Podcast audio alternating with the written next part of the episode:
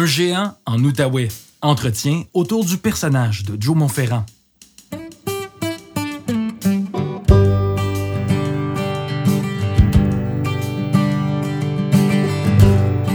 Le camion de Transistor s'est installé à côté de la filature, au coin des rues Montcalm et Hanson à Gatineau, juste à côté de cette grande sculpture de Joe Montferrand.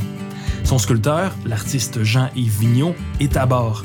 Il est accompagné de l'historien spécialiste de la région, Michel Prévost, qui a justement donné des conférences sur le célèbre homme fort de l'Outaouais. Leur passionnante discussion décortique le personnage, les mythes et la réalité au sujet de Joe Montferrand et ce que ça révèle sur nous et notre histoire en Outaouais? Et ça commence avec Jean-Yves Vigneault, qui a appris que son ami Michel Prévost est parent avec le grand Joe Montferrand. C'est quoi qui t'intéresse dans Joe Montferrand? C'est-tu parce que c'est ta parenté? Ah, tu sais ça que c'est euh, ma parenté, parce que les gens sont toujours sceptiques quand je leur dis que je suis un petit cousin de Joe Montferrand. Mais petit, parce que lui, il était pas mal Ben, plus grand. En fait, il y a une explication à ça. Moi, je suis parent du côté euh, maternel, mais du côté de la mère de Joe Montferrand. Alors, je pense que toutes les belles qualités là, que Joe Montferrand avait venaient du côté de la mère. La force et la grandeur venaient du Alors, même si les gens sont très sceptiques, je suis vraiment un fier petit cousin de Joe Montferrand. Mais c'est pas ça que je trouve le plus fascinant là, dans euh, Joe Montferrand. Euh, on va en parler, là. Il y a beaucoup de choses qui me fascinent, mais je dirais que on parle des exploits de, Joe Montferrand, comment il était grand, comment il était fort. Mais je pense que son plus grand exploit, c'est que 150 ans après sa mort, ben, on est là ensemble aujourd'hui, puis on parle encore de lui. Parce qu'il y en a eu des hommes forts euh, au Québec, en Nouvelle-France, puis la, plupart, euh, on les a oubliés, mais on n'a pas encore oublié euh, Joe Montferrand, puis il est souvent dans l'actualité. Alors, c'est ça qui me fascine le plus avec Joe Montferrand. Mais, mais toi, là, t'as habité, t'as grandi dans la région. C'était quoi ta perception de Joe Montferrand quand t'étais plus jeune? Euh, En fait, j'ai pas grandi dans la Non? région, moi. Je suis arrivé dans la région euh, il y a 45 ans. 50, Ben. 45 ans, donc... euh, T'étais jeune quand t'étais... Il y a Ben, 45 assez. ans, t'étais jeune. En fait, je connaissais Joe Montferrand à l'époque à travers une chose, la chanson de Gilles Vigneault. Ben oui, ça, c'est vraiment ce qui a plus contribué à, faire connaître euh, Joe Montferrand. Je suis certain qu'on va en reparler. Mais quand tu es arrivé ici dans les années 70, là, euh, laisse-moi te dire que pour les gens du coin, on n'avait pas nécessairement une bonne réputation de Joe euh, Montferrand. À un tel point que quand le ministère de la Justice a nommé le palais de justice de Hall à l'époque, Joe Montferrand, ben, les juges y ont été offusqués parce qu'ils ont dit qu'ils avaient nommé le palais de justice en l'honneur d'un pilier de taverne. Alors, quand tu es un pilier de taverne, là, c'est pas un très gros compliment. Mais moi, si on m'avait consulté à l'époque, mais j'étais beaucoup trop jeune, j'aurais pas eu la réponse, c'est que à l'époque, là, 19e siècle, au début du 19e siècle, ici en Outaouais, aller dans une taverne, ça voulait pas dire que tu étais un alcoolique puis que tu buvais beaucoup. C'était le seul endroit où tu pouvais aller manger, le seul endroit où tu pouvais aller boire et le seul endroit pour aller te divertir. Alors, c'est pas parce que tu allais dans les tavernes que tu étais nécessairement alcoolique. Mais cela dit, je suis pas naïf. Joe Montferrand, avec ses 6 pieds 4, là, près de 2 mètres, il était quand même capable de prendre un, petit coup, un petit verre de bière. Mais à l'époque, c'était sans doute les grosses euh, shops de bière. Alors, je dis pas que Joe Montferrand ne- n'aimait pas la bière ou d'autres boissons plus fortes, mais de dire qu'il était alcoolique, ça, c'est tout à fait faux. Ouais, ben, moi, j'ai jamais pensé comme ça. Mais avant, avant d'arriver, parce que on disait tantôt que moi, j'ai connu euh, Joe Montferrand au départ avec Gilles Vigneault. Euh, D'ailleurs, il n'y a pas beaucoup de gens qui écoutaient les, chansons de Gilles Vigneault dans les années 60, à ses tout débuts. Mais c'est comme ça que je connaissais le personnage. C'est ce qui m'a, bon, intéressé. Mais avant, en tant qu'historien, quand même, euh, pour, pour moi, j'ai toujours eu l'impression que, que c'était Gilles Vigneault qui avait, comme quelque part, ressuscité le personnage de Joe Montferrand à travers le Québec. Et ça a amené à toutes sortes de choses, comme par exemple, euh, j'avais des questions sur la, nomination du building euh, qu'on a nommé l'édifice Joe Montferrand, par exemple, avec le palais de justice, les bureaux du gouvernement du Québec. Est-ce que tu connais l'histoire de comment, comment ça se fait que ce bâtiment-là, en pleine, moi j'appelle ça, en pleine forêt fédérale, tout d'un coup, il pousse un building provincial du Québec? Et qui s'appelle Joe Ferrand. Oui, ben en fait, euh, le nom, c'est un autre dossier, mais il faut savoir que le fédéral euh, souhaitait s'établir euh, du côté québécois, du côté de Hall, parce qu'en 1968, le gouvernement de Pierre Elliott Trudeau avait promis que 25% des emplois seraient du côté québécois. Et on avait identifié, on aurait pu aller là où est-ce qu'il y a des terrains vacants, où est-ce qu'il y a le casino du lac Limay aujourd'hui, mais à l'époque, on voulait que ce soit tout tout près de la frontière parce qu'il y a eu beaucoup d'opposition au transfert euh, d'employés fédéraux du côté euh, du Québec. Et euh, le fédéral voulait s'établir au centre-ville, mais quand le gouvernement du Québec a appris ça, ils se sont empressés d'aller acheter des terrains au centre-ville pour éviter que le fédéral occupe toute la place. Alors, c'est une question politique et c'est là qu'on a construit le palais de justice. Et ben, Joe Montferrand euh, est apparu euh, dans le décor. Je pense qu'on voulait aussi un nom euh, bien francophone, mais aussi, il y a tout un symbole. Joe Montferrand a été perçu pendant une grande partie du 19e siècle, puis une partie du 20e siècle, comme le grand défenseur des Canadiens français, des Canadiens, là, mais à l'époque Canadiens français, contre un groupe d'Irlandais qu'on appelait les Shiners, euh, qui avaient décidé de chasser les Canadiens français du coin parce que, euh, d'une part, on avait été en compétition pour la construction du canal euh, Rideau là, entre 1826 et 1832, mais après ça, dans les chantiers. Et les barons du bois, qui étaient tous anglophones, préférait embaucher des euh, francophones, des Canadiens, parce que on disait que les Irlandais euh, buvaient beaucoup plus que les Canadiens, mais on disait aussi, puis ça j'en doute fort, mais L'autre, on disait que les Canadiens français étaient beaucoup plus dociles que les Irlandais. Alors ça, je pense que c'est vrai. Alors peut-être que aussi on a voulu, en nommant le palais de justice euh, Joe euh, Montferrand, bien affirmer euh, la présence francophone là à Hall. Mais moi, peu importe, j'étais très content de voir que on ait comme ça immortalisé le nom de Joe Montferrand j'ai cru comprendre dans quand je suis arrivé à Hall, parce que c'était l'époque où il y avait encore, euh, là où c'est les places du portage 3 et 4, je sais pas, c'était déjà des, c'était encore des magasins au début des années 70, mais j'ai cru comprendre qu'il y avait une rue de Joe Montferrand à l'époque. Oui, mais pas dans ce coin-là. C'était dans le coin de la EBID. Puis quand la EBID s'est agrandie, l'usine, là, quand même, EBID euh, arrive ici en, 1854, là, puis il va être très, très présent. Même après sa mort en 1906, là, la EBID continue jusqu'au 21e siècle. Alors, avec le temps, euh, l'usine s'est agrandie, agrandie, et le nom de Joe Montferrand est disparu. Mais là, bonne nouvelle, avec le projet euh, Zibi, le nom est revenu. Alors, Laval, tu as Laval taché, puis de l'autre côté, c'est le retour euh, de la rue euh, Joe Montferrand. Le premier bâtiment qui a été construit, là, si vous regardez bien, l'adresse euh, est Joe Montferrand. Mais peut-être que si tu es arrivé en 70, ça me surprendrait que le nom existait encore. J'avais eu plus l'impression que c'était disparu dans les années 50, mais tu as raison de dire qu'il y avait déjà eu une euh, rue euh, Joe Montferrand. J'ai une petite anecdote à propos de ça. Quand il y a eu la fusion en 2001, là, tu sais tout le débat qu'il y a eu, puis il a fallu changer non seulement le nom de la ville, mais le nom des rues. Et il devait y avoir une rue Joe Montferrand. Et les gens ont refusé. Apparemment, on ne voulait pas habiter sur la rue Joe Montferrand parce qu'on avait encore la perception plus euh, de pilier de taverne. Moi, j'aime mieux dire roi des forêts, là. mais c'est intéressant quand même que en 2001-2002, là, euh, les gens plusieurs avaient encore une perception euh, négative de euh, Joe Montferrand. Mais toi, tu me dis que connaissais pas assez Joe Montferrand pour avoir une image négative euh, de lui. non, ben c'est parce que l'image, l'image de Joe Montferrand, comme il disait plutôt que moi j'avais, c'était l'image poétique de Gilles Vigneault, qui en a fait un grand géant gentil.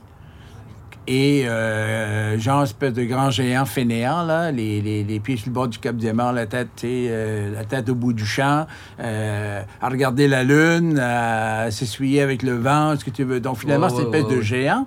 Puis en même temps, pour, pour Vigneault, c'est un petit peu euh, ce que je comprenais, puis ce que je comprends, je connais assez bien les, textes de Vigneault. C'était comme quelque part une espèce de grand géant, un peu à l'image du pays qu'on voulait construire, quelque chose de très grand, d'immense mais en même temps que on ne sait pas si ça mène à quelque chose parce que comme dit c'est la chanson là. Équipé comme ça on finit par perdre son temps là.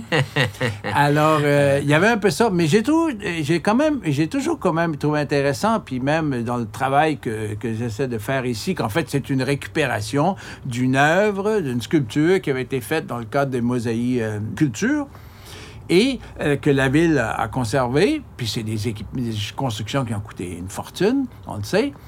Et euh, la, récupération amène à, une sorte de réflexion sur le double, justement, sur ce double personnalité du, personnage. Le côté euh, euh, grande brute, le côté grand six pieds que qui frappe au plafond avec son pied. Ça, c'est une autre question qui reste à, confirmer. Et en même temps, ce que je trouve intéressant, c'est parce qu'on en a fait, comme je dis, un personnage poétique un, gentle giant, géant gentil. Et en même temps, je comprends, et je trouve ça intéressant d'entendre de dire comment des gens ont été réticents au fait qu'on nomme une rue euh, euh, Joe Montferrand. On, raconte, c'est sûr qu'on raconte, il y a même eu des illustrations qui ont été faites où on voit euh, Joe Montferrand qui donne, on dit qu'il rentrait dans une taverne puis qui met sa marque en plantant son talon au plafond. Puis les batailles où il aurait mis 150 euh, Irlandais qui l'auraient jeté en bas du pont euh, des Chaudières euh, dans une bataille. Alors, qu'est-ce qu'il y a de mythe et c'est ça peut-être intéressant. Qu'est-ce qu'il y a de mythe construit, de réel? Qu'est-ce qu'est le fond réel, puis qu'est-ce qui a été bâti en cours de route pour fabriquer un héros? Ben, ce qui est fascinant, même aujourd'hui, avec les, documents d'archives, les recherches historiques, il y a toujours une part d'ombre avec euh, Joe Montferrand. Il y a des choses qui sont vraies, puis d'autres qui sont euh, imaginaires, et d'autres ben, qui laissent à discuter. Par exemple, il y a euh, quelques années, je vais à une présentation d'un conteur, un artiste, comme toi. Et il commence en disant que Joe Montferrand pesait 50 livres à la naissance. Ben, c'est sûr que moi, comme historien, je vais jamais dire ça. Euh, il parlait aussi que Joe Montferrand avait affronté une bête à sept têtes euh, au lac des Fées. Ben, ça, ça fait partie de l'imaginaire. Et à un tel point qu'à une certaine époque, il y a des gens qui pensaient que Joe Montferrand, c'était seulement qu'une figure de légende. Ils ne savaient même pas qu'il a vraiment existé. Alors, ce n'est pas une figure de légende. Il a vraiment existé.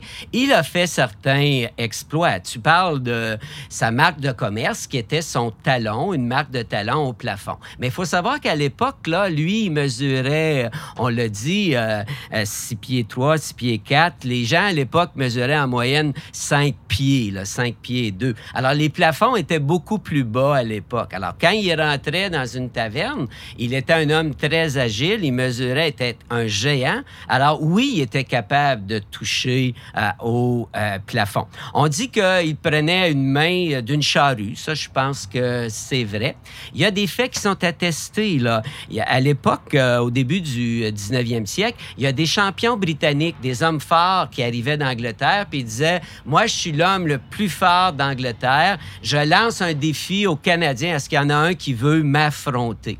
Et en 1828, à Québec. Joe Montferrand a affronté ce géant-là, euh, ce Tom fort euh, d'Angleterre, et il a gagné. Alors là, il y a toute une foule, ça c'est vrai. L'année suivante, la fameuse bataille du pont Union, ça c'est le pont euh, des Chaudières aujourd'hui. À l'époque, c'était le seul pont entre Bytown, Ottawa, et Ragtown, Hull, euh, Gatineau euh, aujourd'hui. Joe Montferrand était justement allé passer une soirée dans une taverne dans la basse ville. Il revient, c'est un pont payant, on ferme les portes. Et là, il y a un groupe de shiners, ces fameux Irlandais dont on parlait tantôt, avaient décidé de le tuer ce soir-là. Alors, Joe Montferrand est seul, avance, et là, il doit avoir vu que les gens qui l'attendaient, là, c'était pas des amis. Alors, tu peux voir des fiers à bras, là, avec les yeux globuleux, là, la bave dans la bouche, là. Mais Joe Montferrand, il a peur de rien. Alors, finalement, il avance et il a pris le premier Shiners par les jambes et il en a fait une massue. Et là, il assommait les autres puis il les jetait dans la rivière des Outaouais. Le grand historien Benjamin Sult a dit qu'ils étaient plus de 150. Ben, c'est là qu'on euh, peut faire l'interprétation. Euh, ce qui est plus intéressant, c'est de voir que les gens ont longtemps cru ça. Parce que c'est le jeune Benjamin Sult qui a rencontré le vieux Joe Montferrand. Et c'est Joe Montferrand qui lui a raconté cette histoire-là. Aujourd'hui, on sait qu'il faut faire attention avec l'histoire euh, orale. Alors, il y a certainement eu une bataille. Euh, il y avait certainement beaucoup de monde que Joe Montferrand a mis en déroute, mais de là à dire qu'il en avait 150. Et de toute façon, il n'a jamais affronté 150 parce que même Benjamin Sull dit que ceux qui étaient en arrière, là, ils se sont sauvés quand ils ont vu ce qui se passait en avant. Là. Et euh, Benjamin Sull, il en fait une description. Là. Il dit que c'était affreux à voir, qu'il les lançait comme des poupées dans la rivière et qu'aux chutes des chaudières, l'eau était changée du blanc au rouge. Alors, ça, il euh, faudrait être un petit peu naïf pour croire à tout ça, mais c'est ça qui rend le personnage euh, fascinant. En, revanche, euh, tu vois l'historien Robert Choquette qui dit que Joe Montferrand, entre 1829 et 1840, est le David qui affronte le Goyat euh, irlandais et il parle des sept frères euh, McDonald qui auraient aussi attaqué Joe Montferrand au même endroit, puis les auraient mis en déroute. On les a vus s'enfuir vers euh, Elmer. Alors ça, c'est Alors, je sais pas si je réponds à ta question, mais il va toujours rester une part de mystère et une part de vérité avec euh, Joe Montferrand. Moi, je suis un, historien, un archiviste, donc je travaille toujours à partir de, de documents. Mais toi, comme artiste, là, euh, comment tu vas récupérer euh, Joe Montferrand? Puis je trouve que tu as un avantage sur moi, c'est que tu as beaucoup plus de liberté. Un artiste peut euh, récupérer Joe Montferrand et être beaucoup plus visionnaire, puis de pouvoir exercer ses talents. Moi, je dois me fier aux euh, documents, aux archives, puis je peux pas faire toutes sortes d'interprétations, même si des fois ça me tenterait de le faire. Oui, mais en fait, c'est, je, suis d'accord, je trouve ça intéressant. C'est vrai qu'il y a beaucoup plus de... Quelque part, il y a beaucoup plus de liberté comme artiste, parce qu'en réalité, dans, si je, sans vouloir euh, insulter un historien, il n'y a pas... Y a pas euh, je constate qu'il n'y a, a pas beaucoup, beaucoup d'histoires réelles. Il y a beaucoup d'histoires fabriquées. Il y a quelques éléments de base, qu'on comprend euh, de, Joe Montferrand, de personnage, qui travaille, un homme fort, qui travaille dans les tavernes, qui travaille dans, dans, le bois, qui va dans les tavernes, qui se bat. On connaît les périodes de l'époque. Mais après ça, euh, le sujet, pour moi, dans le cas de, travailler là-dessus, c'est que, bon, on a dit, c'est une œuvre qui a été faite dans le cadre de, de, de mosaïque, de mosaïque culture, euh, de, et qui, finalement, en a fait un peu dans l'esprit de la chanson de Gilles Vigneault, c'est-à-dire un, un gentil géant assis sur sa bûche, etc. Sauf que euh, moi, ça me permettait, puisqu'on m'offrait la possibilité de, de, travailler, d'interpréter, puisque c'est une récupération d'ailleurs. C'est vraiment recyclard, dans le sens de recycler de l'art si on pourrait appeler ça comme ça, et de reprendre cette euh, sculpture. Et de, d'ailleurs, ce que j'ai fait, c'est que bon, j'ai enlevé toute la partie euh, terre et tout ce qui poussait des fleurs dessus, parce que et de la ramener dans sa matière beaucoup plus dure qu'est l'acier, donc qui est beaucoup plus sculptural comme, projet. Et euh, autour de ça, euh, moi, ce que je fais, c'est que finalement, je plante une forêt coupée. En, réalité, une série de souches. Puis ce sont des grandes souches, finalement. C'est comme euh, si Joe était assis, finalement. Il est assis sur sa souche. sur la souche, mais il y en a plein autour de lui.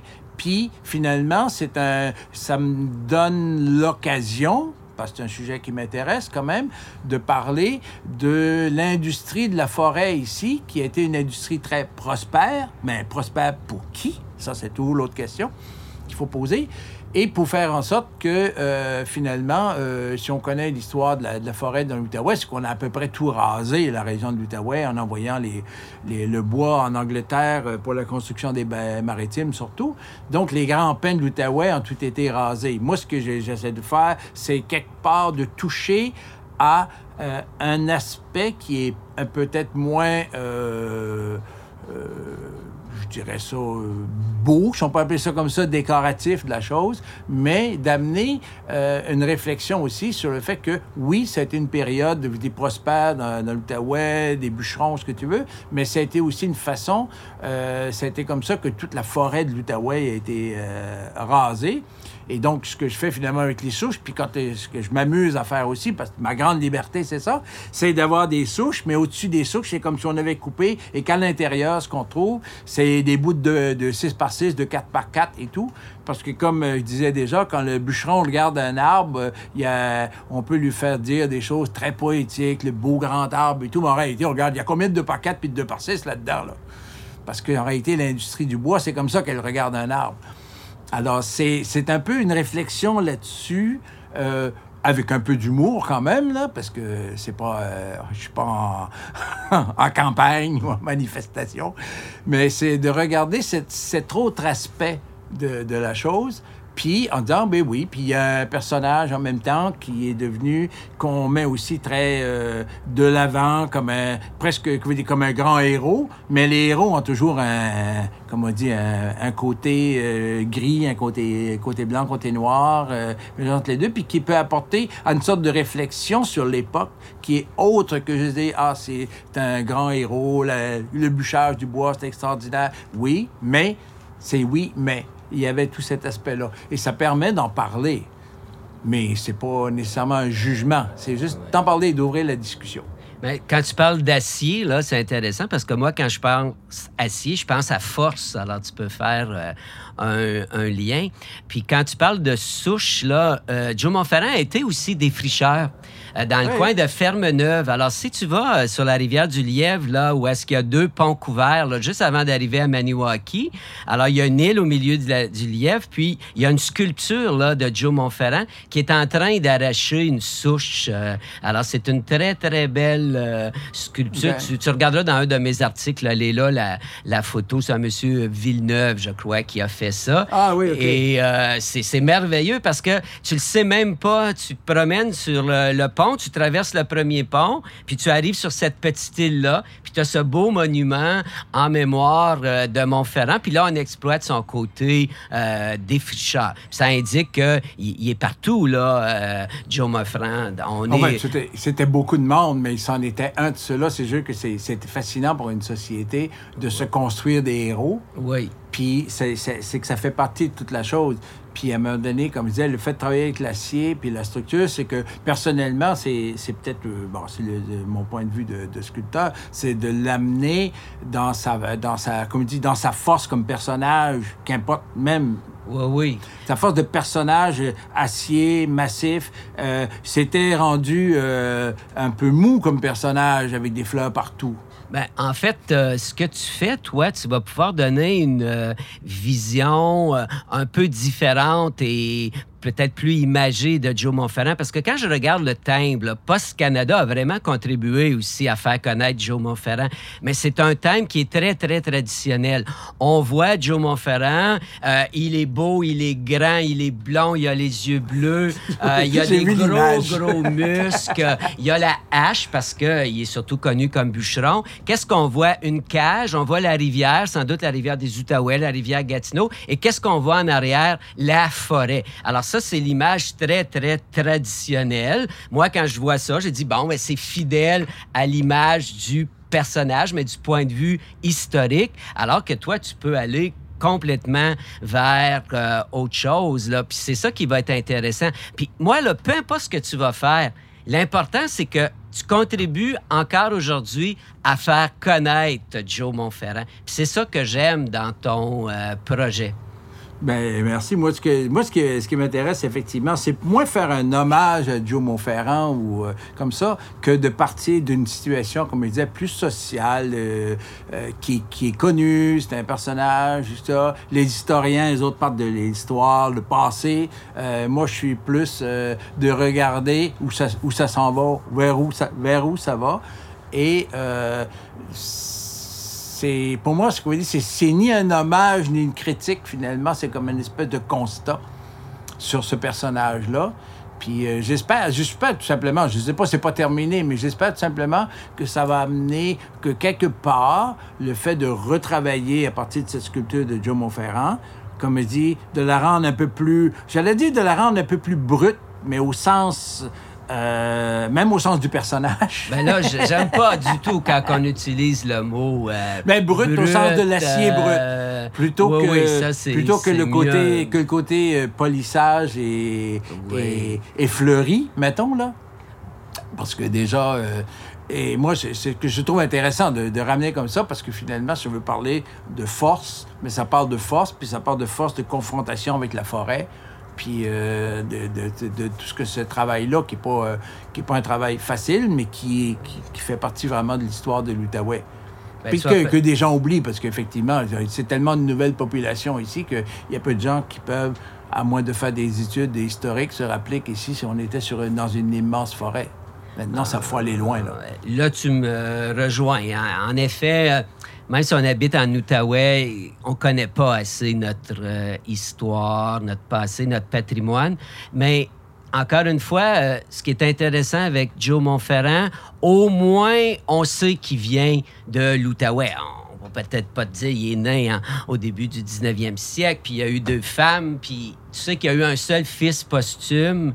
Et ce fils-là va avoir neuf enfants. Alors, il y a une descendance de Joe Montferrand, mais de son vivant, euh, c'est vrai que tu es souvent parti. Hein? C'était sans doute euh, un couple qui allait bien, surtout avec sa première femme. Elle, elle était à Montréal et lui, il était pas mal tout le temps en Outaouais ou à Québec. Alors peut-être que ça a aidé pour euh, les relations. Mais ça, on connaît pas beaucoup l'histoire des femmes. En 2002, là, pour le bicentenaire de la naissance de Joe Montferrand, je donne une conférence ici à la place de la francophonie. Et première question de la foule, Pouvez-vous nous parler des femmes de Joe Montferrand? Alors, laissez-moi vous dire que. On se prépare pour un téléroman avec ça, là. On n'a pas beaucoup de, sources, là, sauf le contrat de mariage et tout, là. Et les noms, là.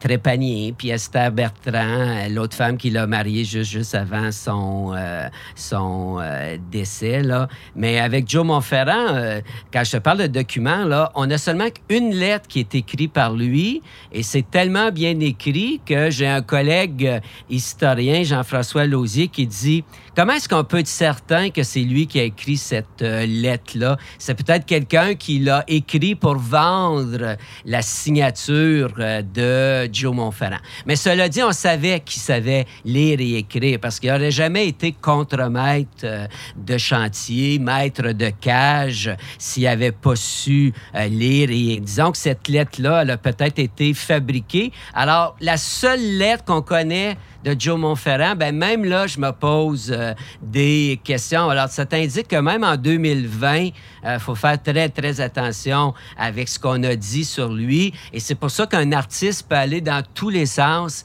et il a peut-être euh, raison. moi, peut-être que je suis trop près de mon personnage. Quand on regarde Joe Montferrand, là, il n'a que des qualités. C'est incroyable. C'est presque un homme parfait. Et ça, c'est dangereux vivre avec quelqu'un de parfait euh, parce que c'est, ça devient intolérable. C'est ça qui est fascinant. C'est ça qui est fascinant avec l'histoire. Euh, je trouve ça intéressant de toucher à des sujets parce que c'est quand même des sujets presque sacrés. comme on dit, tu sais, toucher à Joe Montferrand, c'est presque sacré. Alors, mais moi, j'ai pas, euh, j'ai fait mon coup classique avec les curés et tout, donc le côté sacré, ça m'a jamais trop impressionné. Et ce qui me permet, moi, de pouvoir euh, toucher à des personnages comme ça, euh, sans que, veut dire, euh, sans trop, trop me préoccuper, parce que je sais qu'il va y avoir des grands défenseurs de Joe Monferrand qui vont dire, ben non, c'est pas comme ci, c'est pas comme ça. Puis il y en a d'autres qui vont applaudir. Mais en fait, ce que je comprends, c'est que toi, la controverse, ça te dérange pas beaucoup. Alors la, controverse me dérange, me dérange pas. Je la cherche pas mais elle me dérange pas trop. J'ai fait euh, une histoire courte, j'ai fait une œuvre dans, devant euh, l'église de Carleton-sur-Mer en Gaspésie, avec l'entente avec le curé, avec tout le monde pour faire une construction qui avait rapport avec le parvis de l'église. Mais euh, quelques jours plus tard, il y a eu une controverse parce qu'il y avait quelqu'un du village qui voulait marier sa fille, puis qu'elle voulait des photos, puis elle a dit Je veux pas des photos de cochonnerie comme ça, c'est les photos de mariage de ma fille. Cochonnerie. Ah, ben, c'est comme ça qu'elle l'a dit. Et euh, ça a fini par euh, faire les médias, euh, sortir à la radio, les entrevues, etc. Donc, ça t'a fait connaître. connaître. C'est simplement que je veux dire, c'est que la controverse me dérange pas. oui, mais moi, si. si ça ouvre la si ça continue la discussion, c'est parfait. La controverse qui ferait que les gens lanceraient des roches, ça, c'est autre chose. Mais la controverse qui fait que les gens en discutent, c'est parfait. Ben, tu vois. Parce que comme ça, ça va aider à parler encore. Vous allez entendre parler de Joe Monferrand encore au moins pendant un an ou deux. Il revient constamment dans l'actualité. Regarde quand on a fait la fusion de la ville en 2002. Ben, il y a eu cinq finalistes, dont Joe Monferrand. En 2007, ben là, il y a un nouveau boulevard. Euh, aujourd'hui, le boulevard des Allumetières, mais il y a eu aussi des finalistes. Joe Monferrand se retrouvait encore là. On a vu tantôt le rouge et le noir. Il y a une mascotte, c'est Joe euh, Monferrand. Là, il y a une demande pour qu'il soit reconnu personnage historique euh, national. Pendant les euh, mosaïques culturelles, qui a été vraiment un événement majeur, bien, quand le droit en a fait l'annonce, qu'est-ce qu'on voyait en première page, toute la page frontispice, c'était la sculpture de Jean, Joe Montferrand. Alors, il revient constamment dans l'actualité. Des fois, c'est pour le glorifier, des fois, c'est pour... Euh, c'est un cadeau pour l'historien, ça. Ben oui, exactement. Puis là, ben, il y a dans la toponymie aussi. Euh, je suis toujours à la recherche. Je ne peux pas croire, comme il a été très connu aux États-Unis, là, euh, parce qu'il y a eu un million de Québécois, des Franco-Ontariens qui sont allés vers les États-Unis. Ils ont amené avec eux cette légende de Joe Montferrand. Je peux pas croire qu'il est pas présent quelque part dans la toponymie. Alors, Joe Montferrand, c'est une recherche sans fond. Euh, je suis certain qu'on va encore découvrir des choses sur lui moi, ce qui me fascine un peu aujourd'hui, qui m'intéresse cet aspect-là, c'est de voir comment des, des gens, une société comme la nôtre, continue à nourrir euh, une espèce de fascination pour un personnage du, début du 19e siècle, euh, dans un autre contexte complètement différent, et pour qu'il survive, il faut, faut qu'il se transforme. parce que finalement, on est peut-être plus, euh, en tout cas, en général, euh, au combat des, de pugilistes, même si c'est une façon, c'est comme on pourrait venir, c'est une façon de se sortir socialement parlant. Des gens les plus malmenés finissent par se défendre et se faire valoir avec leurs poings. On connaît ça dans à peu près toutes les sociétés. Et ça fait partie de ça. Mais comment on construit ensuite, comment, ce qui me fascine, puis je n'ai pas la réponse, c'est de voir comment on continue à construire dans une société nos héros, qui sont des héros d'une autre époque, avec des moyens d'une autre époque. On espère, en tout cas, que c'est des moyens d'une autre époque, puisqu'on peut utiliser maintenant d'autres moyens. Alors, c'est plus ça que je trouve intéressant, et c'est pour ça que c'est le fun quand même d'y toucher, et euh, voir, puis pour moi, je dis toujours, comme je fais des œuvres, je les mets là, euh, comment, comment je réagis. Puis peut-être que dans six mois, c'est moi-même qui va avoir découvert comment, qu'est-ce que j'en pense. Et puis beaucoup de gens vont nourrir finalement la réflexion autour de ça, avec leurs opinions, les réactions. Et pas nécessairement de controverse, simplement des, visions et des points de vue différents qui permet aux gens de se poser des fois la question, mais c'est qui ce personnage et pourquoi est-ce que c'est ce type de personnage qu'on met de l'avant dans notre société comme l'Outaouais, une des cinq plus grandes, une des trois plus grandes villes du Québec, pour finalement que peut-être un, un, des plus grands personnages qu'on met de l'avant, c'est un personnage d'un bûcheron, euh, batailleur de taverne et tout ça de la fin du 19e siècle. C'est intéressant de voir comment comment une société place ses priorités en termes de modèle. Ben, J'ai bien hâte de voir ton œuvre. Moi aussi. Eh ben, merci, Michel. Ah, je te dis tout de suite, c'est vraiment agréable. Je savais qu'on aurait du fun. Ben, Joe Montferrand, là, c'est un personnage tellement fascinant. On pourrait continuer toute la soirée à parler de Joe Montferrand, mon célèbre petit cousin. Ben, merci, petit cousin.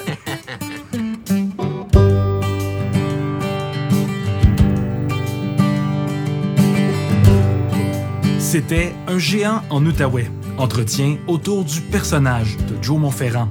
Nos deux passionnés sont l'artiste Jean-Yves Vigneault et le président de la Société d'histoire de l'Outaouais, Michel Prévost.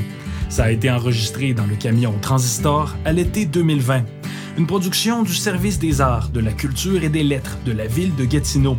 Le graphisme est du service des communications de la ville de Gatineau. Le balado est signé Transistor Média et la réalisation vidéo Pixel. Les archives sont de la Bibliothèque et Archives nationales du Québec. Pour écouter tous nos balados, rendez-vous au transistor.media.